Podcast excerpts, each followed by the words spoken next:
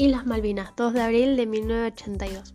Mi nombre es Pilar y decidí empezar a preguntar por WhatsApp a familiares y amigos qué recordaban de aquella época.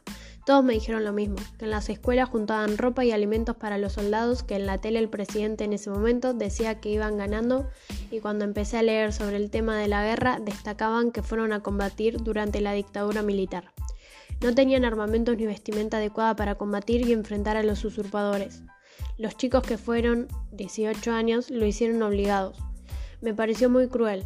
Por eso busqué en internet qué había en Berizo al respecto y encontré dos cosas importantes. Un grupo de veteranos que forman el CBSIM, Centro de Veteranos Excombatientes de Islas Malvinas, también un mural en la calle Montevideo 4, frente al Banco Provincia, que describe los soldados en el campo de guerra donde el verde es símbolo de constancia e intrepidez, el fusil negro, fal, simboliza prudencia, obediencia y firmeza. La mencionada figura del distintivo simboliza la soberanía, las ansias por la recuperación de nuestras islas, la memoria por los excombatientes.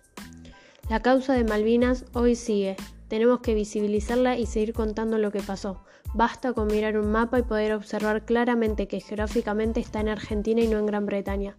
Los invito a que cuando pasen por Montevideo 4 miren el mural, recuerden y no olviden.